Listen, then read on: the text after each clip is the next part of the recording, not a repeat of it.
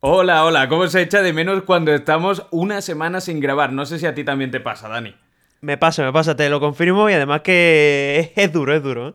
Sí, sí, además hemos parado justo, bueno, porque no había más remedio cuando suceden estas cosas es por necesidades mayores, yo estaba a tope de trabajo y mm, bueno, fue puente, de hecho, no, no fue solo por temas de trabajo eh, y eh, hemos parado justo en una semana o en dos semanas en las que ha habido un montón de noticias de actualidad tecnológica. Este es el capítulo número 57. Yo soy Horacio Picón, ya habéis escuchado también a Dani. Y hechas las presentaciones, vamos a hacer un pequeño resumen con los titulares de algunos temas que vamos a comentar hoy. Vamos a hablar de lanzamientos como el de los nuevos auriculares de Huawei que siguen con esos diseños completamente disruptivos. Genialidad o locura, ahora hablamos un poquito de esto. También vamos a hablar de la fecha de presentación del que parece que será el Nothing Phone 3, o al menos hoy mismo han enviado una convocatoria de prensa que se va a presentar en el Mobile World Congress el 27 de febrero, si no recuerdo mal. Y también vamos a hablar de un a priori no lanzamiento, eh, con una noticia que de hecho me has pasado tú hace un par de horas, y es que según las recopilaciones de, de MIUI 15 o de esa versión de HyperOS global, no se presentaría el Xiaomi 14 Pro. Ahora también hablamos de esto en profundidad. Hablaremos de cómo Huawei va a decir adiós definitivamente a la red 5G aquí en España por parte de Telefónica, de la nueva Directiva Europea de Regulación de Inteligencia Artificial, vamos a hablar de coches eléctricos, vamos a hablar de muchas, muchas cosas, también de la sonda Voyager 1 que está en problemas. Y bueno, comenzamos ya, eh, entre otras muchas más cosas, hablando de Huawei con sus auriculares Free Link, que son esos auriculares que os comentaba, no sabemos si son genialidad o locura. ¿Qué te parece, Dani? Esos auriculares con forma... Es como un piercing, tienen como una forma de C, mm, una esferita va eh, metida en la parte del oído, pero no nos lo metemos tal cual, y la otra parte queda como por fuera, que sería donde está la, batería. ¿Qué te parece?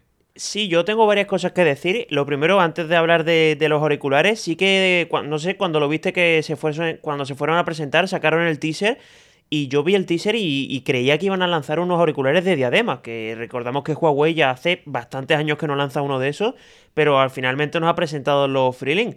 Y en cuanto a los auriculares en sí, pues es que no te sé decir si son...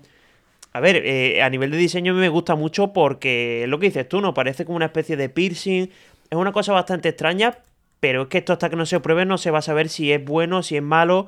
Mm, a ver, hay que tener en cuenta que no son auriculares INIAR, así que la calidad del sonido no va a ser brutal. Yo creo que se acercará más a unos FreeBuds 5 o ahí quedará. Pero ya te digo, a nivel de diseño, Huawei lo sigue haciendo genial y por lo menos se la juegan y algunas veces le sale bien. Por lo menos a mí me parece eso.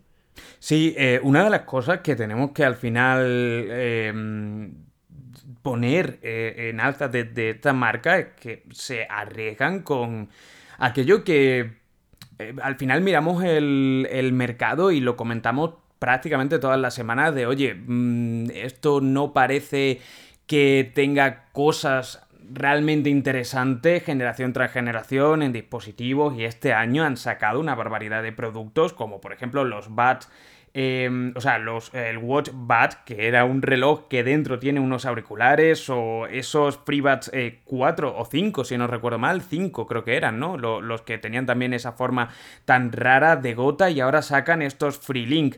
A mí personalmente me parece que tienen mercado. Si fuera un producto que sacara Apple, eh, ya te digo yo que lo vería mañana mismo en todas, o en un 60% de las orejas.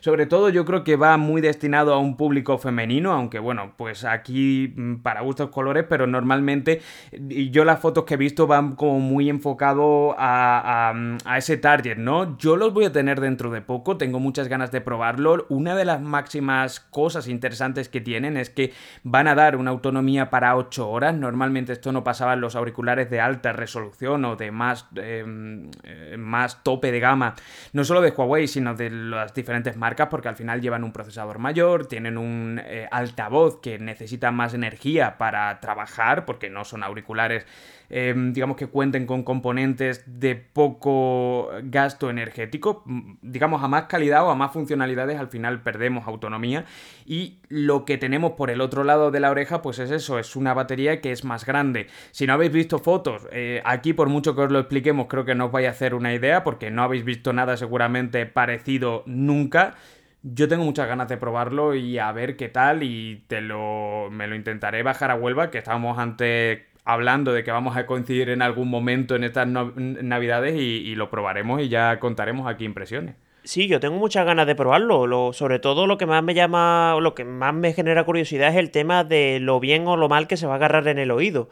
Al final, eso, ¿no? Es un diseño disruptivo que no se ha visto nunca antes y a ver, ¿no? Yo creo que le habrán metido también más batería para hacer una especie de contrapeso y que se nos agarre mucho mejor en el oído pero lo dicho, al final hablar sobre ello creo que es un poco absurdo, podemos comentar el diseño y tal, pero eh, hasta que no se pruebe no vamos a saber si es una buena decisión o es una mala decisión.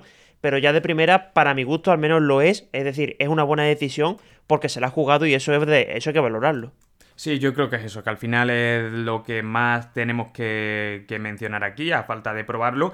Y bueno, Huawei también ha presentado la MatePad Pro de 13,2 pulgadas. Eh, es una compañía que hace muy buenas tabletas, eso es indudable. También el Mate D16, que es el portátil.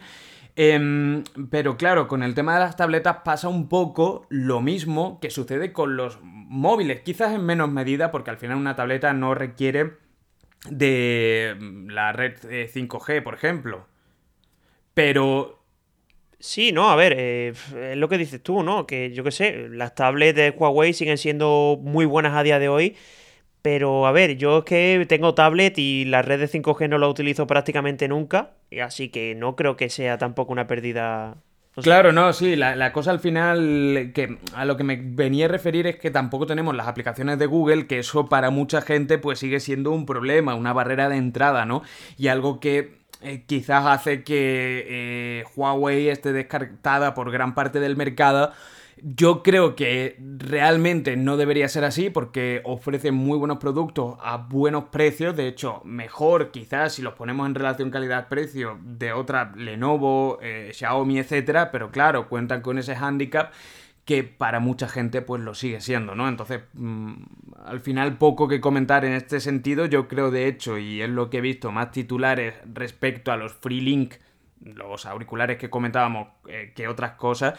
Y no sé si tú te habías enterado de eh, lo que comentaba también en el sumario y es que Huawei va a perder eh, lo que se denomina el core, el, núcleo de procesamiento de redes 5G aquí en España servidos por Telefónica. Y es que va a poner, va, va, a sacar, mejor dicho, un concurso la compañía Telefónica, que es una compañía de aquí de España, antes era pública, hace un montón de años ya que se nacionalizó, por si nos lo estáis, perdonad, que se privatizó, por si nos estáis viendo desde el otro lado del charco y no sabéis exactamente lo que es Telefónica Movistar, aunque creo que está presente en México y en algunos otros países, no sé si como propia Movistar, pero bueno, aquí es una de las más grandes y una de las que domina el sector y eh, han sacado eh, un concurso con el que pretenden quitar a Huawei de eh, la realización de ese procesamiento de redes 5G.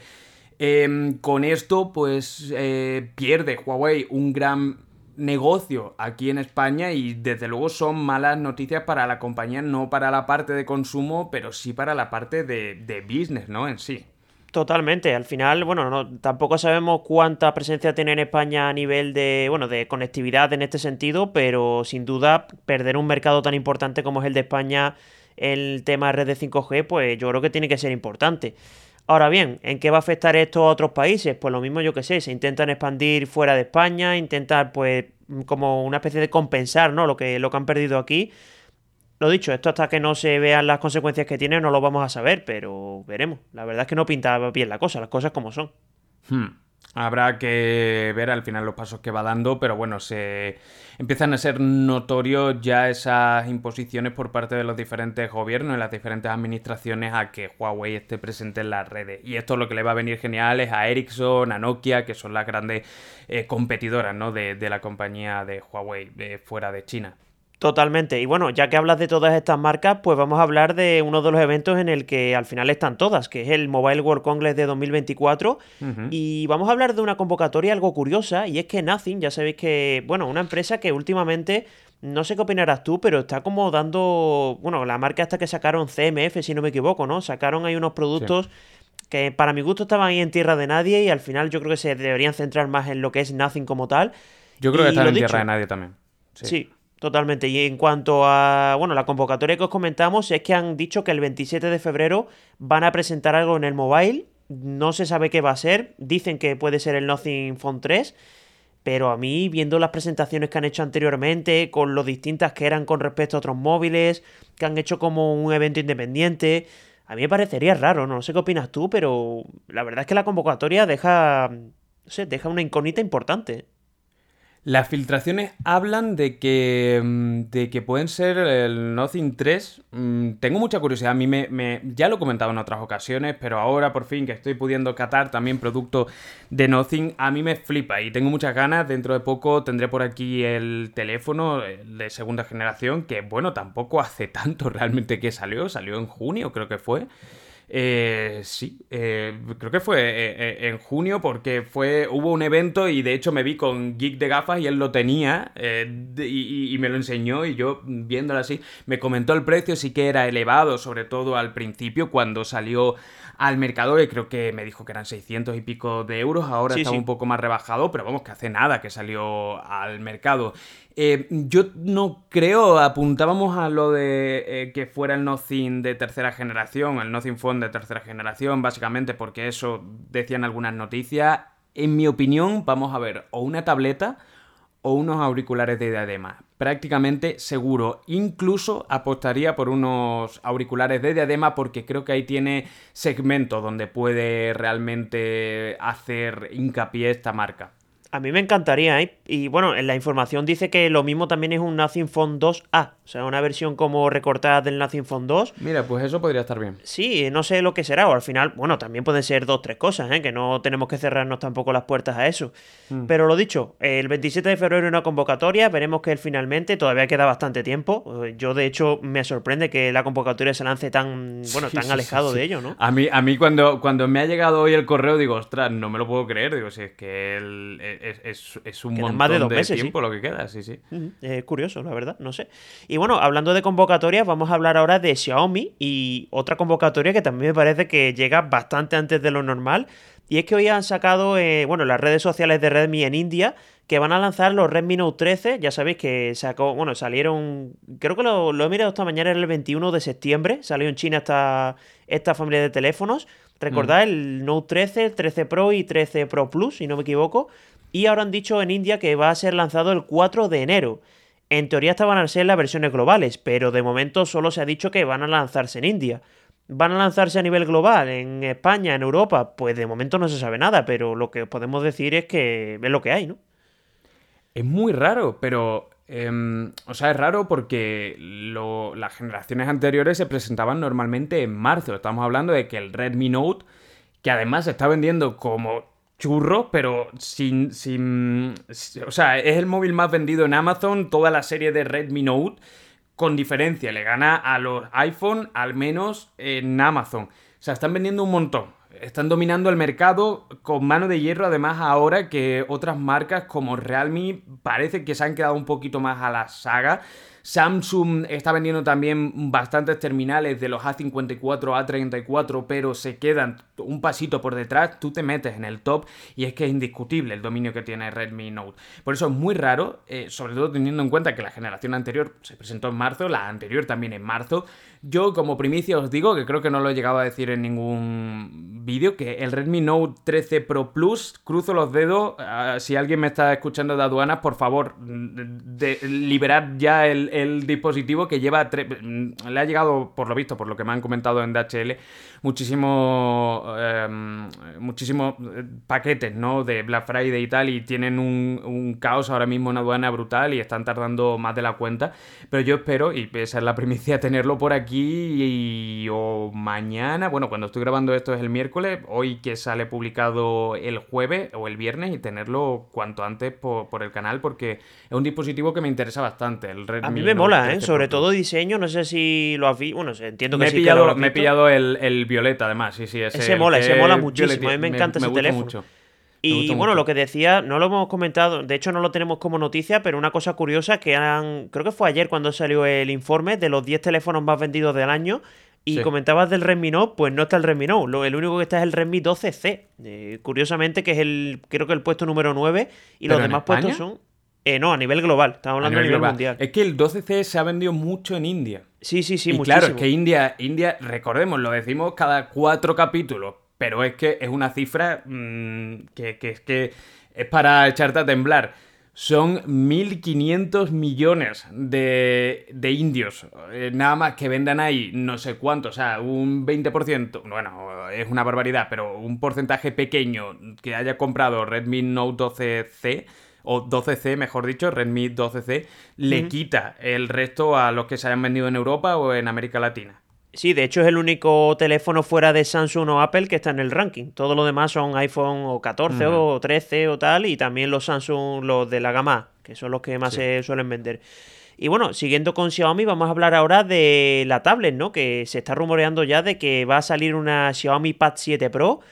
De momento, mm, dice que puede que salga en global, no podemos contar tampoco mucha información porque al final esto es un rumor, no ha salido información ni del procesador, ni del diseño, ni nada de eso, pero tiene pinta de que no va a tardar mucho en salir. Yo El rumor, el rumor em, viene eh, directamente ligado a la siguiente noticia también. Sí, o sea, quiero decirse, es, es lo, el, mismo método por el que, mm, bueno, lo decimos ya, eh, parece que se está apuntando a que el Xiaomi 14 Pro no va a salir en versión global. Eh, parece que es por cosas de códigos que se han encontrado en HyperOS y en la versión global, que vendría o está codificada bajo MIUI 15, se ha encontrado que hay menciones a una Xiaomi Pad, 7 Pro, que recordemos sería la primera tableta Pro en versión global, no ha salido ninguna versión global eh, con Pro, han salido solo las versiones base, eh, que saldría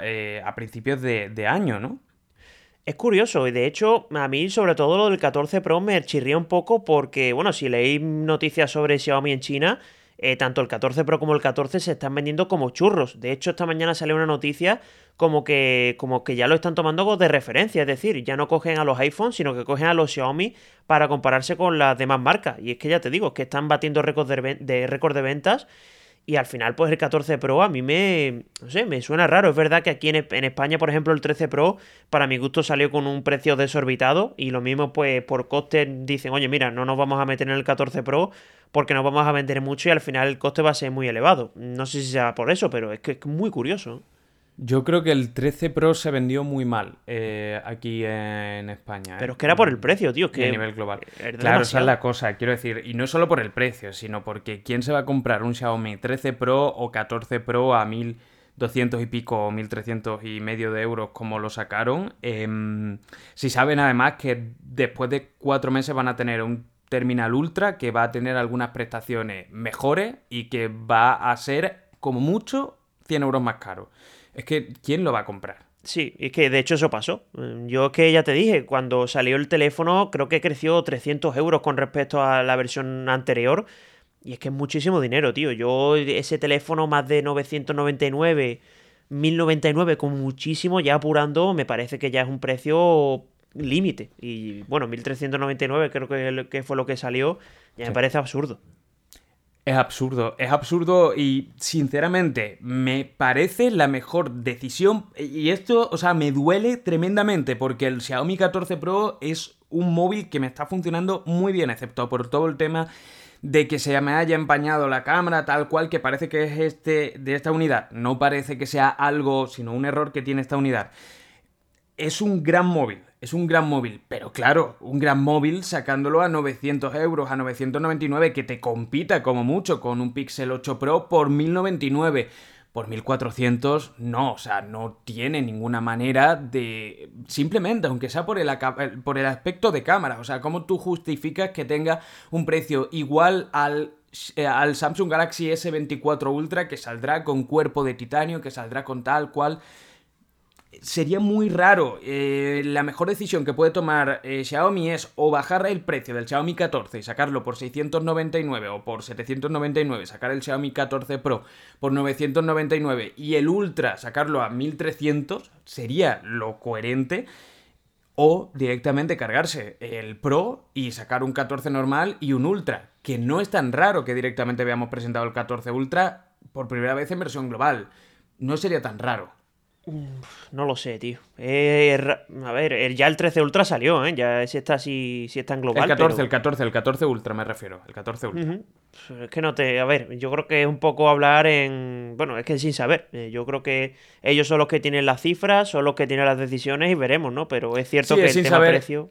Es sin saber, eh, es sin saber completamente, o sea, contigo, pero nosotros observamos al final también lo que es el mercado, la tendencia. Yo no he visto un Xiaomi 13 Pro en la calle y vivo en Madrid y me voy fijando, igual que digo que, que, voy mirando los relojes que tiene la gente, los auriculares que lleva la gente, no he visto un Xiaomi 13 Pro. De hecho, yo he visto, muchos 13T, pero 13 Pro y 13 he visto muy poco. Es que el 13T Pro es un dispositivo muy competitivo y el 13T también es un dispositivo muy competitivo, pero el Xiaomi 13 Pro es que no lo es y, y estaba sentenciado a muerte desde que lo sacaron al precio que lo sacaron. De hecho, yo no sé cuánto cuesta a día de hoy en Amazon. Es que no lo sé, pues, pero. hace poco lo he visto yo en, ya en 900 y algo, ¿eh? O sea, que ya. Que lo han tenido que, rebajar, es obvio. Es que no lo entiendo. Es que, de verdad, eh, para, es que es un móvil que queda al final en el olvido por justo no haberlo sacado a un precio coherente en el mercado. A ver, estoy buscando el Xiaomi 13T Pro. Mira, con un Tera, ¿eh? De 16 GB a 1000 euros, 1009 euros. en Amazon directamente. Y el 13 Pro Está 957 euros la versión de 12 GB de RAM y 250... Y es un movilazo, o sea, por este precio mira, sí que es eh, un móvil top. En la, web, en la web de Xiaomi está el 13 por 699 y el 13 Pro por 899. O sea, es que ha bajado 400, no, 500 euros. O sea, es que es una pasada. ¿eh? Mm. Eh, es que era injustificable el precio al que lo habían sacado y yo entiendo que tengan que pagar aduanas y tal, como mm, es normal, el IVA, el gasto de marketing, todo lo que lleva, digamos, la infraestructura, que son un montón de empleados aquí en las tiendas, tal, todo eso es un coste agregado que le tienes que poner al producto. Es normal. Pero la cosa es que no mm, tiene mucho sentido que, que, realmente se, se, se, se, ponga un precio tan elevado. Es que estaba, me estaba quedando aquí pillado porque de repente he puesto Xiaomi 13 y me aparece aquí en Amazon Xiaomi Smartphone Redmi Note 13 Pro 5G, vendiéndolo en la tienda de Xiaomi. No ha salido el Note 13, ¿no? En global no, ya te he dicho, es raro. No pues, sé, yo, pues, yo, ya no digo nada, la verdad. No lo pero, sé. Pero, pero lo están vendiendo. A ver, es que no sé, ¿qué quieres que te diga? Yo, en teoría no ha salido, solo ha salido en China, pero es que ha pasado más veces, por eso me río. Espera, pues espera, lo, lo voy a comprar aquí en directo. O sea, porque como, como no, como, como, o sea, no ha salido, quiero decir, tú, o sea, qué fuerte. o sea, perdonad este, este, este, paréntesis, perdonad este paréntesis. Bueno, ahora lo compraré, no me voy a poner, tengo que poner la contraseña y todo. Pero es que me he quedado pilladísimo cuando de repente aquí me sale Redmi Note 13 para comprar y me dice que me llega el viernes. O sea, no entiendo nada ahora mismo. Sí, es verdad. No sé, curioso. No, pero se vende en una tienda externa, ¿eh? No es. ¿No es la tienda de Xiaomi? No, no, pone envío desde Seredim, no sé qué. O sea, que, que no es una tienda. Pero me, aparece, pero me aparece visita a la tienda de Xiaomi. Sí, ahí sí, pero bueno, tú ves el envío y no es de la propia Amazon o de Xiaomi, o sea que. Que eso suele pasar eso, ¿eh? No. Será de importación. Vamos a dejarlo. Vamos a dejarlo ahí. Yo ahora haré mis pesquisas y lo mismo veis doble análisis del Pro Plus y del Pro normal. Eh, porque esto no es muy normal, ¿eh? Desde, luego. Pero bueno, venga, seguimos, seguimos, seguimos. Sí, bueno, vamos a seguir porque si no aquí no, no terminamos. es, actualidad, es actualidad también, ¿eh? Si no lo hubiéramos dicho en las noticias de que había salido en Amazon, porque yo me he quedado flipando de repente verlo ahí. Pero sí, bueno, sí, bueno, rápidamente, para acabar con Xiaomi, que nos queda todavía una noticia. Y es que vamos a hablar de que la marca ya ah, no es que lo haya filtrado, sino que lo ha confirmado cuáles van a ser los primeros teléfonos que van a tener HyperOS en versión ah, global. Esto está confirmado, no, no, no, es filtración. En teoría es filtración, pero bueno, que ya alguna en algún momento ya Xiaomi lo ha dejado caer. O sea que tampoco, tampoco hay que decir que no. Eh, por cierto, eh, obviamente aquí no vamos a tener ni a los 14, 14 Pro ni a los Redmi Note 13 porque estos ya vienen con, con HyperOS de, de fábrica. Pero bueno, para que lo sepáis, los que van a poder actualizarse en global van a ser el 13T, 13T Pro, 12T, el 11T, bueno, que aquí hablando de tanto Xiaomi, el 13, el 13 Pro, 13 Ultra, Poco F5, F5 Pro y los Redmi Note 12, el 4G y el 12S. Así que bueno, todos los que tengáis estos teléfonos, que sepáis que en teoría vais a ser los primeros en que, que vais a poder actualizar a HyperOS, que tampoco es que sea aquí la revolución del siglo. No sabemos todavía si va a venir con el nombre de HyperOS o de MIUI 15, ¿no? Hombre, en teoría debería ser HyperOS. Ahora, eso sí que tendría ya cero sentido que lo saquen con MIUI 15 en global. Pero en teoría, ¿por qué? O sea, quiero decir, la presentación de HyperOS fue realmente a China, no fue en global. Sí, pero, a ver, ya, yo, creo que lo del HyperOS sí que lo han confirmado porque ya eso ha salido en la web oficial de Xiaomi Global, ¿eh? O sea que, que de hecho ha salido Lei Jun con una, con una foto con el Hyper. O sea que eso está confirmado. Vale, vale, vale. Bueno, pues mm, a esperar simplemente. Yo tengo algunos, tengo el 13T Pro, por ejemplo. Em, de todas maneras, esto no será mm, por si estáis escuchando alguno de los que normalmente estáis expectantes a no que todavía falta, ¿eh? ¿eh? Claro, esto hasta que no salga el 14 mm, no, no va a salir ninguno, ninguno de estos, desde luego. Así que, bueno, pues quedamos esperando. Y lo que también conocemos son nuevas cositas del Samsung Galaxy S24, que ya comentábamos el último capítulo, que se había filtrado bastante. El propio acabado, una filtración que venía desde México, que había pasado lo mismo con el S23 Ultra. Y lo que sabemos ahora, que mm, eh, se está hablando mucho, es toda la integración que va a tener a nivel de software de inteligencia artificial este Galaxy S24, que a ver cómo, digamos, lo articula Samsung para acabar haciéndolo visible o apetecible al vendedor. Y a mí lo que me preocupa más de esto, que es el arma de doble filo, es, digamos, las implementaciones o las novedades de software que vengan en este S24 Ultra, ¿Qué van a decir ellos para que no vengan el S23 o en el S22 Ultra teniendo también unos procesadores muy potentes capaces seguramente, a menos de que sea algo que se te vaya a la olla, de hacer en, en esos dos dispositivos, ¿no? Eh, pasó un poco con el Pixel 8 Pro y con el Pixel 7 Pro, que te decían, no, pues mira, estas cosas tan solo tiene el, el 8 Pro porque tiene tal procesador que solo, eh, que es el único capaz de ejecutar esto, ¿no? Em, yo no sé cómo tú ves esto de la inteligencia artificial. Yo creo que realmente eh, cada vez más dispositivos, o, como dije también en algún capítulo anterior, estamos entrando en una época en la que el software va a ser el prevalente y va a ser lo más importante más allá del hardware. Pero claro, eh, para mí se crea esa difícil justificación de que no lo tengan modelos anteriores.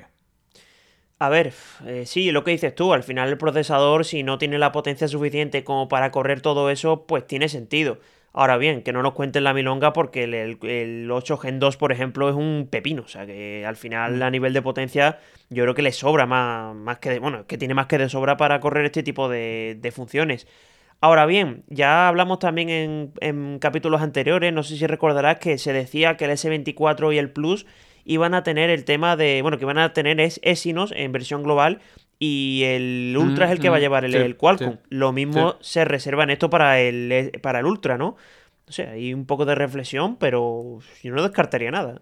Puede ser. Ayer eh, hubo un evento de, Samsung y, digamos, en el discurso que daban, eh, mencionaron muchísimo el tema de inteligencia artificial. O sea, está claro que esa va a ser la baza, que realmente Samsung no tenía, digamos, nada en ese sentido reseñable o que estuviera por encima eh, de lo que trae el Pixel, que por así decirlo es como la punta de lanza de la inteligencia artificial, mm, o por lo menos han sabido venderlo mucho desde la propia cámara a otros aspectos.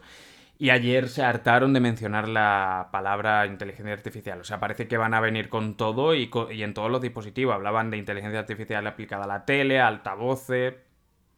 Eh, es que yo creo que, que si no lo tienes te quedas atrás. Yo creo que otras marcas que no tienen esto, de hecho, para mí los Pixel la mayor baza que tienen es esa, es la inteligencia artificial de todas las funciones que tienes con la galería, lo de borrar los sujetos, bueno, hacer incluso fondos de pantalla personalizados. Ya te digo, son cositas que al final te venden un teléfono y yo creo que Samsung, si quiere ser el mejor en todo, tienes que tenerlo y ya verás que en 2024 yo creo que prácticamente todas las marcas se van a meter por ahí. Digo todas las marcas potentes, ¿eh? no hablo de marcas más pequeñitas.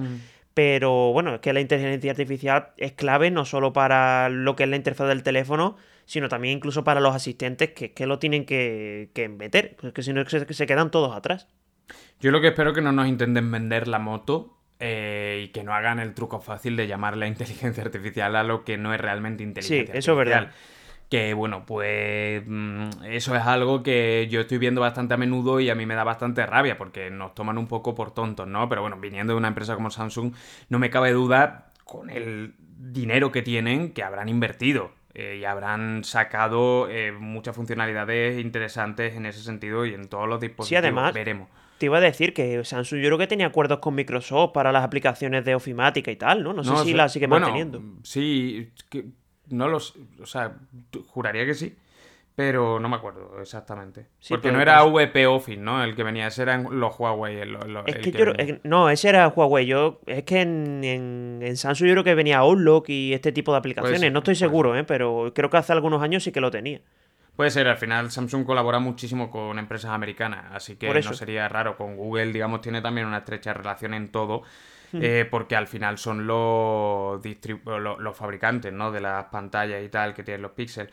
Em, simplemente mencionar que se han filtrado algunas, algunos datos de la cámara o de los sensores del S24 Ultra, o por lo menos eso es lo que dice Ahmed Guider, Guider Em, que bueno, pues yo a este hombre no lo conozco, pero se le ha dado cierta relevancia dentro del mundo de las noticias de filtraciones y tal, así que os la comento. 200 megapíxeles de cámara principal, 12 megapíxeles de el gran angular, 50 megapíxeles, entiendo que en el sensor eh, de, por 5, ¿no? Eh, porque no lo, no lo especifica y 10 en el de profundidad. Y luego 12 megapíxeles en la cámara frontal, no da muchos más datos, no sabemos de, bueno, supongo que serán propios de, Samsung los sensores.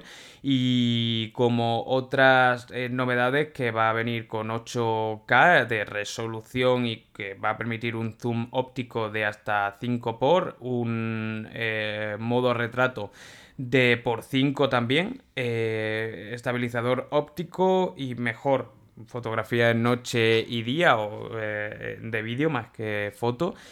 Y pone, eh, bueno, eh, cositas como, como, el tema de mm, inteligencia artificial, pero bueno, tampoco nada nuevo. Yo tengo bastante curiosidad de cómo, pues eso, vende Samsung este nuevo dispositivo que va a ser muy parecido al anterior y al anterior. Y ya el, S23 Ultra ha, funcionado muy bien en ventas, y es un gran dispositivo, pero tengo mucha curiosidad por ver cómo, cómo lo acaban resolviendo esto. Sí, veremos. Yo creo que lo que hemos dicho, ¿no? Al final tirarán por el software, por funciones específicas y poco más, porque de hecho te pones a ver las especificaciones de, las cámaras y que son...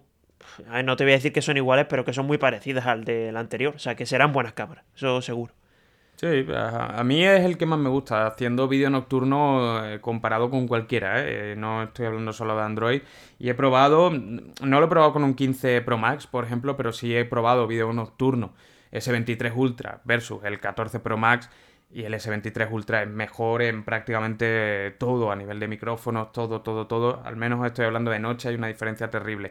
Y simplemente mm, eh, comentaros también, esto a modo de... Mm, no anecdótico, pues es una noticia, pero bueno, tampoco hay mucho más que comentar, que Mobboy, que es la empresa detrás de TicWatch, por fin ha actualizado los TicWatch, eh, TicWatch E3, que es eh, una versión de reloj que quedó un poquito en el olvido, pero era la más económica, de hecho a día de hoy se podía encontrar por 120, 130 euros. Sí, sí, sí. De 119 creo que lo vi el otro día. O sea, ojito con ese, con ese reloj. Si no os importa cargarlo todos los días, porque es el principal problema que tenía. Yo lo tengo en mm. casa cogiendo polvo. Si alguien lo quiere, se lo vendo. Sí, sí, yo lo tengo, yo lo tengo también, pero hace mucho tiempo que no lo veo, así que lo tengo que tener en una de estas cajas donde guardo relojes de hace mucho tiempo, porque no. Y el T-Watch Pro 3 y el Ultra también se han actualizado a Wear OS 3.0. La propia compañía, por cierto, mm, pedía disculpas eh, a los usuarios porque han tenido problemas problemas con el desarrollo, con Google, que ha liberado muy tarde la actualización. De hecho, llevan prometiéndola desde hace más de un año y medio. Y bueno, pues ya comentamos algunos de los problemas que habían tenido, sobre todo porque Google no la había liberado, mm, digamos, a tiempo o con la premura que prometieron en un principio a la compañía. Sí, a ver, veremos cuando. Bueno, dice que lo han liberado, obviamente. Sí, poco a poco, va por, va por Irá llegando progresivo, o sea que todos los que tengáis los relojes no esperéis que ya estén, o sea que esperad un poquillo que, que lo irán liberando. Y bueno, vamos a volver ahora con Samsung, que vamos a hablar de la Fit 3, de la Samsung Galaxy Fit 3 que ya sabéis que en teoría se va a presentar a principios del año que viene, todavía no se ha confirmado, pero bueno, sí que se van filtrando más cosillas, como por ejemplo la batería, que a mí me parece que, bueno, eh, se está diciendo que va a tener 21 días de autonomía, ojito, que es una autonomía muy muy grande, de hecho al nivel de las, de las primeras Xiaomi Mi Band que no tenían ni pantalla, o sea, imaginaros si, si, la, si la capacidad es tocha. Y bueno, dicen que también se puede llegar a ver por unos 79 euros Mm, a mí me parece un precio caro si al final es una Smartbank que no tiene GPS y tal. Pero ya veremos, ¿no? Yo creo que Samsung se tiene que meter en ese mercado porque está viendo que otras marcas están vendiendo un montón. Y por 79, si ofreces una buena pulsera de verdad, pues puede ser buena alternativa. Ahora bien, veremos también lo que ofrece y lo que no ofrece porque a día de hoy no se conoce del todo. Yo uno de los dispositivos que más ganas tengo de ver a principios de 2000 24, ya os digo, este capítulo especialmente tiene muchas noticias y hemos dejado muchas fuera, como por ejemplo los rumores sobre el nuevo Nubia eh, Z40, creo que es, o, un dispositivo que va a venir con unas cámaras también que se supone que va a ser el mejor gran angular del mercado y con una eh, Mm, especificaciones muy top mm, que se va a presentar también en breve y hay muchas, muchas cositas que se están moviendo y bueno con este yo espero por lo menos que traiga GPS por ese precio porque si no sí que va a ser un poquito injustificable eh, teniendo en cuenta que al final la Xiaomi Band 8 está por 39 euros que este año tenía una bajada de precio incluso a nivel global. Sí, sí, este año la, la Mi Band Vamos, brutal. Yo cuando lo vi a 39 flipé, porque viendo la, pasada, creo que eran 59, son 20 euros y eso en Xiaomi, pues viendo la subida que tenía últimamente, no, no era nada normal. Así que lo dicho, una pulsera que tiene buena pinta, pero veremos a ver qué tal queda con respecto a la competencia, que para mi gusto cada vez va siendo más dura, ¿eh? Eso también hay que decirlo. Sí, sí, sí, total. Y bueno, eh, vamos a hablar ahora de Apple, que todavía no habíamos hablado de ella, y vamos a hablar de una noticia bastante rápida, y es que, bueno, eh, se parece, parece ser que la marca eh, se está rumoreando que está desarrollando un teléfono con cámara debajo de la pantalla, pero lo que hemos dicho con TicWatch, si no lo esperéis para allá, es decir, eh, bueno, TicWatch sí que en teoría va a ser durante este mes. Esperemos que no tarde tanto. Sí, no, sí, sí, eso sí. Pero se está hablando de que esto llegaría para el iPhone, ojo, 19. Estamos hablando en 2027, así que todavía queda mucho, pero ya se está hablando de que empleados de LG eh, va a ser, bueno, eh, que LG va a ser la proveedora del panel y en teoría de la tecnología también. Y veremos a ver en qué queda la cosa. Pero bueno, yo creo que la transición normal de, este tipo de, tecnologías, de quitar ya el notch, de quitar también la isla dinámica y ya irse a todo pantalla. Hombre, es una propuesta que no ha tomado ninguna gran marca. ZT, yo de hecho probé uno, pero la cámara todavía no estaba del todo a la altura, son innovaciones necesarias, pero al igual que decimos, oye, han llegado hasta cierto punto de hardware, eh, esta es una de las cosas que queda todavía pendiente. iPhone, desde luego, eh, tiene que ver, o Apple tiene que ver algo muy claro como para meterse ahí. Sí, sí, es que al final tú piensas que un teléfono, que, un teléfono muy masivo, sí, es que es normal. Que vengo yo de probar el iPhone 15 y la carguita a 20 vatios te hace retroceder al pasado y, no las películas. ¿eh? Yo que estoy acostumbrado, ¿eh? Y a mí no me puedes decir nada de eso porque ya estoy a prueba de bomba. iPhone 9 no hubo, ¿no? iPhone 9 no. Se pasó del 8 a... Si se cargan... Claro, porque yo creo que había puesto aquí... Tú has cambiado a eh, iPhone 19, ¿no? Sí, sí, todavía he puesto iPhone XX, o sea, en teoría era como claro, pero eso me, el año, pero... Eso, eso me lo he inventado, o sea, quiero decir, me lo he inventado en el sentido de que he puesto que a lo mejor lo traen porque se comenta que obviamente habrán algún tipo de innovación grande, un cambio disruptivo, pero me refiero, si, o sea, estamos en el 15, 16, 17, 18, contando con que no va a haber un 19, sería 20, serían 4 años los que quedan, pues sí, para 2028, 2000 sería, es que yo por dos partes, o sea, decía lo del iPhone 20. Eh, o sea, lo, he puesto ahí, pero con cierta solidez de los argumentos que voy a mencionar. es una tecnología que está muy verde, en un primer lugar, que creo que todavía necesita desarrollo, y en segundo lugar, siempre se ha rumoreado que el iPhone 20 va a ser el siguiente paso. El iPhone XX no sabemos qué nombre se sacarán de la manga para, para este dispositivo, pero todavía queda, que nadie espere verlo pronto. Sí, al final yo creo que va a ser complicado lo de cambiar el nombre. ¿eh? Yo ya habría puesto hace mucho iPhone 2023, por ejemplo, pero claro, si tienes el Plus, el Pro Max, el no sé qué, el SE, es que es complicado renombrar los, teléfonos, ¿eh? hay que tenerlo en cuenta. Ya, la, verdad que no, no, sé por dónde lo van a sacar eso. Veremos, eso ya el futuro nos lo dirá. Bueno, a ver, eh, Samsung está con el 23 y con tal. Sí, y es raro, a mí me parece raro, ¿eh? No sé. Bueno, uno se acostumbra. Sí, seguimos, seguimos que todavía hay varias noticias que tenemos que comentar. Sí, la siguiente, rápidamente os voy a comentar una novedad de WhatsApp que es que suena coña, tío, pero es que esto Telegram lo tiene ya hace muchísimo tiempo, mm. pero es que ahora va a tener la revolución del siglo de que en los grupos vais a poder fijar mensajes, es decir, lo que hacéis en Telegram que podéis fijar un mensaje en la parte de arriba y tocar y ya lo tienes, pues esto lo va a tener ahora WhatsApp. Mm, ¿Revolución? ¿No revolución? Pues yo creo que debería haberlo tenido hace mucho. Yo, de hecho, el otro día eh, estaba en un grupo, teníamos que. Estábamos hablando de una cosa importante. Puse una encuesta para. porque estábamos pendientes de, de, de, mm, de eso, de tomar una decisión. Y claro, empiezas a hablar, empiezas a hablar y la encuesta se queda arriba. Y empiezas a hablar y un grupo de 10 personas eh, luego, a menos de que vayas mencionando a la encuesta todo el rato, no hay manera de dejarla fijada arriba. Y me puse a mirarlo a ver si ya habían metido esta opción, pero todavía no estaba a las puertas de 2024. Menos mal que la incluyen porque para mí era un básico en los grupos y no entendía cómo habían metido otras chorradas y eso no. Sí, a mí, yo tengo que decirte, a mí lo que más me toca la moral es que no se pueden programar mensajes, tío. Mm, de verdad. Otra. Me parece súper básico y todavía no se puede hacer. De hecho, yo estoy esperando a que se puedan programar mensajes para poder hacer una comunidad de, WhatsApp y no puedo, mm. porque al final tengo que estar pendiente de, estar copiando y pegando y no, no se puede hacer. Así que ya te digo, creo que WhatsApp se está poniendo las pilas poco a poco, eso también es verdad, pero es que va a ritmo de tortuga. No tiene, no tiene más remedio, pero le pasa un poquito lo que a Apple, sinceramente, en el sentido de que tiene una, una acogida en el mercado tan masiva, tan viral y una estabilidad, digamos, a ese nivel. O sea, no hay ninguna aplicación realmente a la que la gran mayoría de las personas se vayan a mudar. No peligra su, su sistema o su aplicación. No sé. Entonces, obviamente, tú cuando no no, ves peligrar tu puesto, no haces tantas eh, innovaciones. Y eso le pasa a Apple, o por lo menos esa es la sensación que a mí me da la compañía continuamente. Tienen ahora mismo tanta estabilidad en el mercado que para qué van a cambiar mucho. O sea, no, no tienen esa competitividad, ¿no? Que sí, que no es cambiar. A ver, es que tampoco me parece cambiar mucho. Al final es una función súper básica. Sí, pero quiero decir, no, no invierten tanto en inversión de desarrollo y en, en, en parecerse a otras cuando no ven su posición peligrar. Ya, sí, no, al final lo mismo dice, oye, mira, esto es una forma de diferenciar, de diferenciar, de diferenciarme, perdón, y por eso no lo hace. Mira, mira, mira lo rápido que cambiaron o han cambiado eh, Instagram, viendo que por un lado se las comía Snapchat hace un tiempo y metieron las stories y lo mismo con TikTok y los Reels. Ahí rápidamente cambiaron y metieron innovaciones. En WhatsApp no, pues por eso, porque tienen el dominio. Sí, Sí, sí, lleva toda la razón. Es que las cosas, no se puede decir otra cosa, es lo que hay. Hmm.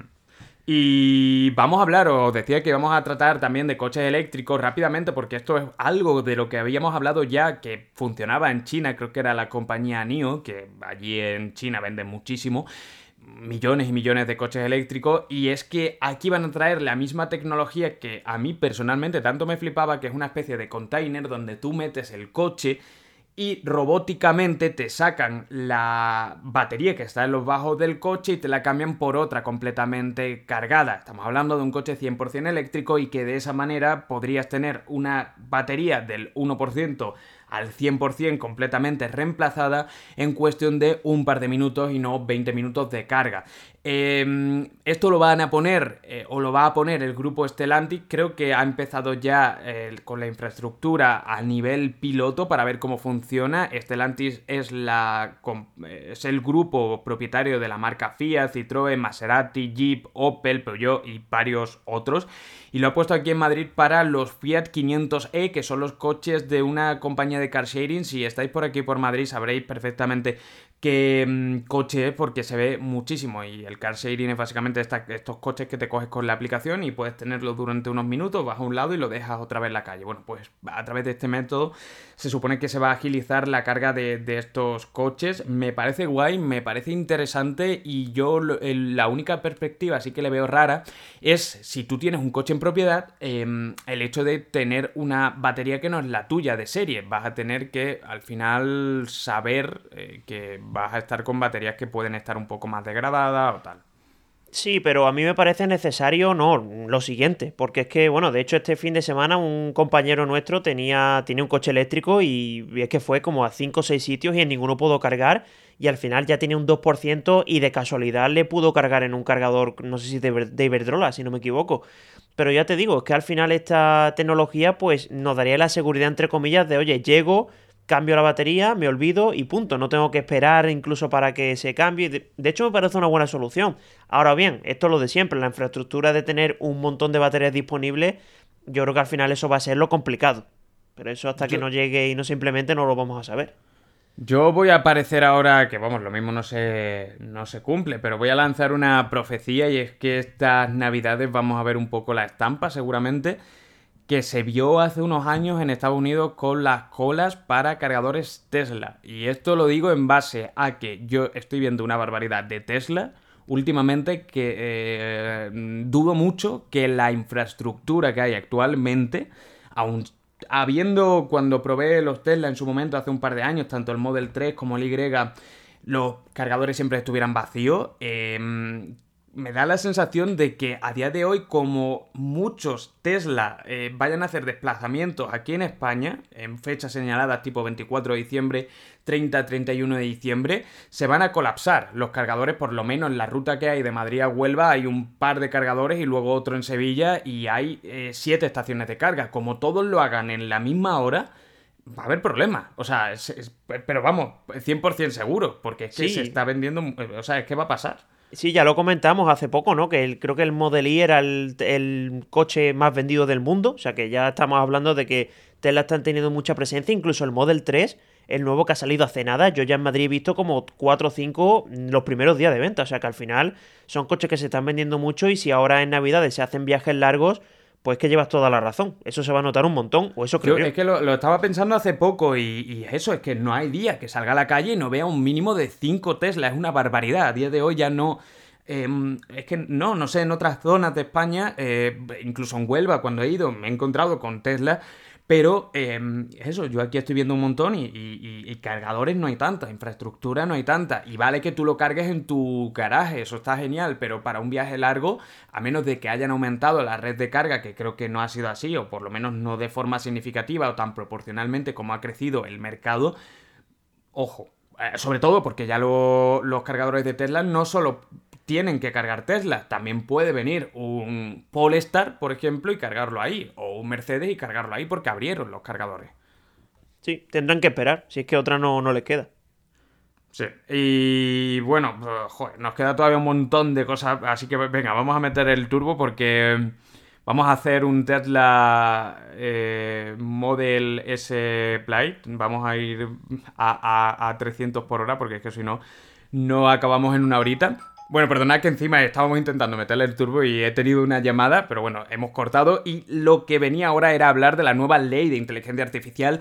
Esto tiene mucha tela por cortar, pero sobre todo eh, entrará, puntos principales, entrará en vigor en 2025 que sepáis que sobre todo lo que yo he estado leyendo, aunque hay bastante que leer y bastante que darle vueltas a, a, lo que se ha acabado em, aprobando aquí por la Comisión Europea es eh, que se regula mucho el uso y la grabación y la recopilación de datos tipo biométrico, sobre todo se prohíbe a que las cámaras que haya en entornos tanto públicos como privados estén recopilando eh, datos biométricos de las caras, también se ponen fuertes restricciones a el uso de datos a nivel médico, es decir, que no se puedan usar rollo genomas, no se puedan usar eh, analíticas para crear una base de datos y eso lanzar eh, o, acabar desarrollando una inteligencia artificial en función a eso, hay muchos usos de la inteligencia artificial que todavía no realmente eh, somos capaces de hacernos una idea, digamos, el público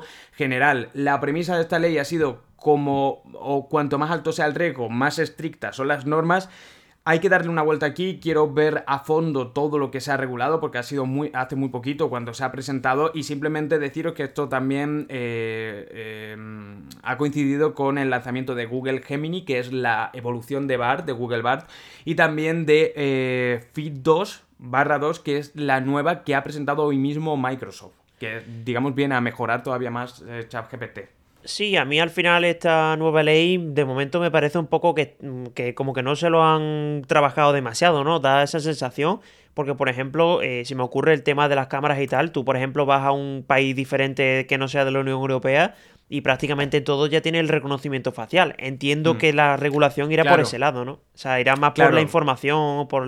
Claro.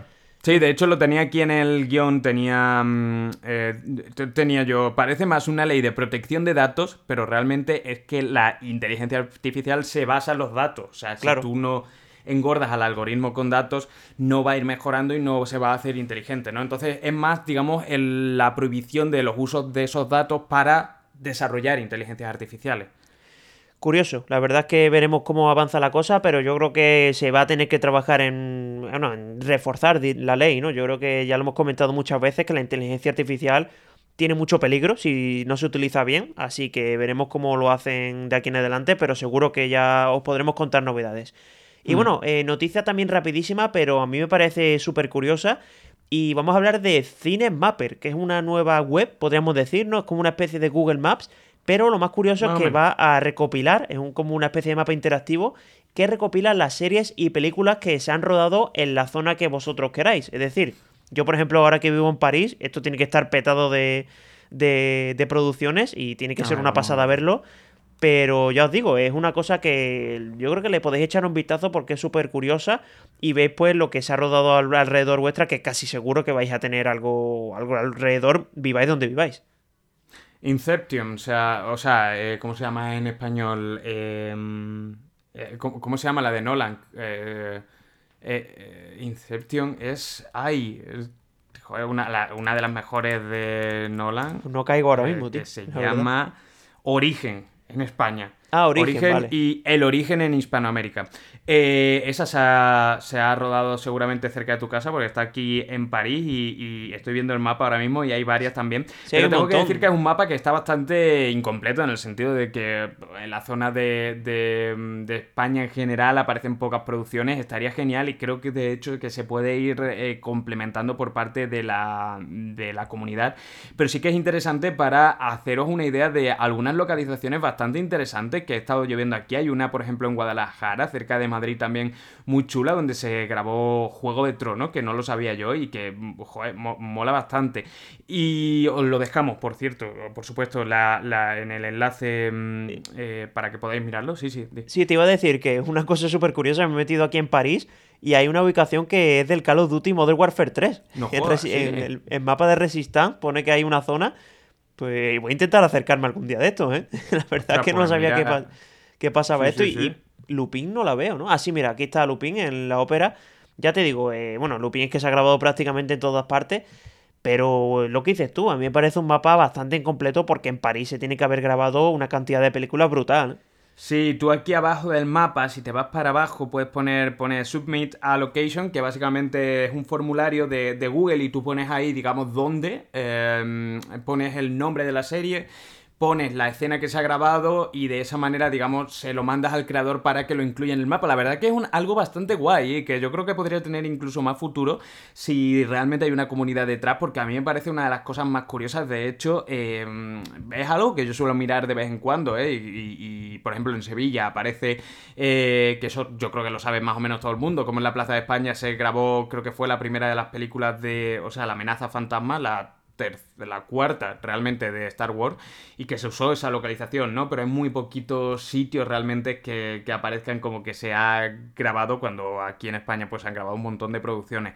Tío, eh, sí, eh, perdón, te iba a decir lo de lo que te he dicho el Modern Warfare 3, es que sé dónde es, o sea que yo he estado ahí mil veces y no, no sabía, no había caído yo que era de ese... Es que lo estoy mirando, pero no sé Sí, es el... O sea, no, no sé, ¿qué icono tiene? Porque es que, claro, eh, aparece Es en el barrio... Eh, tiene, bueno, que creo que tiene el icono de Ubisoft, me parece. No, no, de Call of Duty, pone Call of Duty. Ah, es verdad, sí, sí, lo, estoy viendo, es que no lo había visto. Pues mira, no había caído y ahora, claro, ahora que ya me han dicho que es ahí... Sí, sí, sí, sí, Qué curioso, tío. O sea, no, de verdad que no lo sabía y ya te digo, es una zona que he ido bastante. O está en Montmartre, donde está el, ah, el Sagrado Corazón. Y no sé, joder, ahora voy a ir con más ilusión. No, no se ve que. No, no, si es que lo estoy viendo yo aquí. Pones Modern Warfare 3 Resistance y, te aparece el mapa que yo aquí he jugado también. O sea, es que estas cosas cuando pasan también son bastante. te vuelan la cabeza. Pues mira, eh, es que te iba a decir, esa parte de esa parte de aparillos la, sé porque ahí es donde está creo que era la, calle más bonita del mundo según la revista Vogue o algo así, y siempre la recordaba por eso. Pues ahora siempre lo voy a recordar porque es el mapa de, de Call of Duty. Curiosísimo.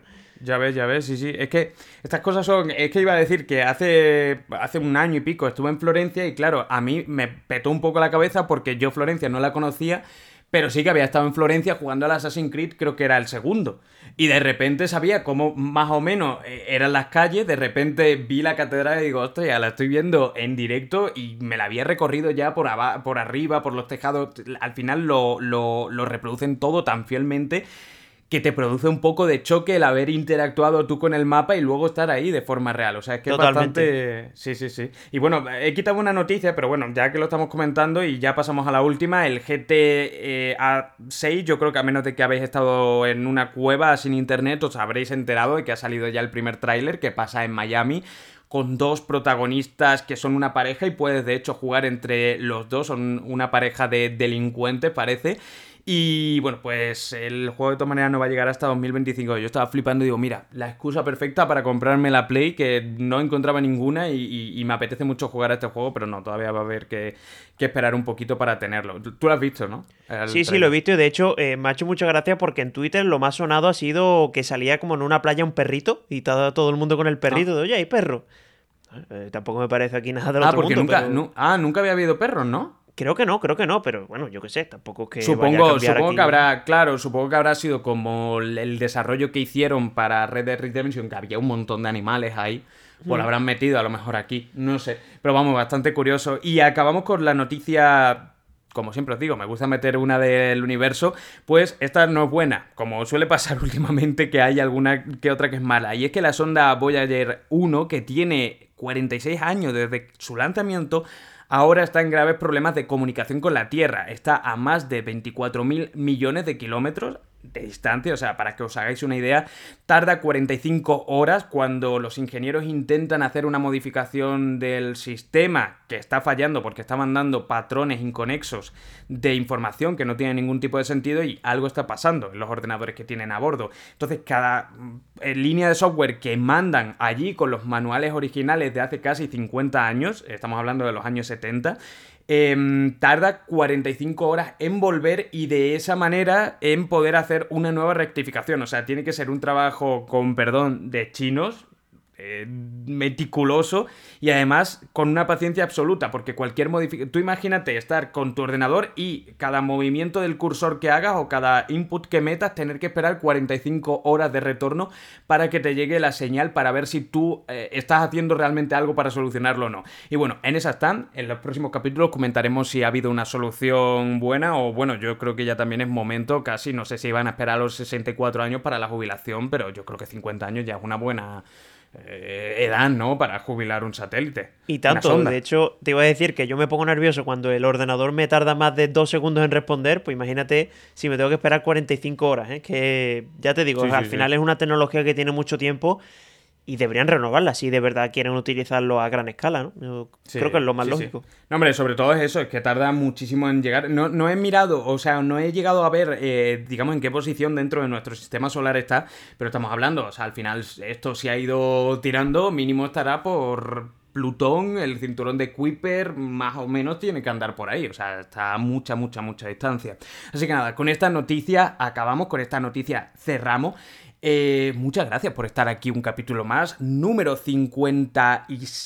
Eh, creo que he dicho 56 al principio y creo que la he cagado ahora que... No, 57, lo he dicho bien. 57. es 57. 57.